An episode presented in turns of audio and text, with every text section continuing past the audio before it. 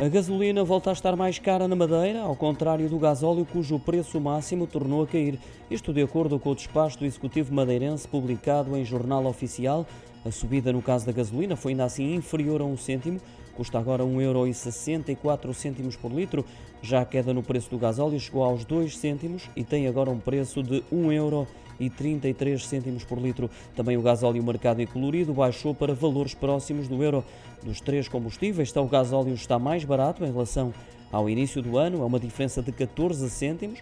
Em relação ao igual período do ano passado, essa diferença é ainda mais significativa, supera os 40 cêntimos. Já agora, e no que diz respeito à gasolina, o preço máximo é atualmente 15 cêntimos superior ao definido no início do ano, mas 20 cêntimos inferior em termos homólogos.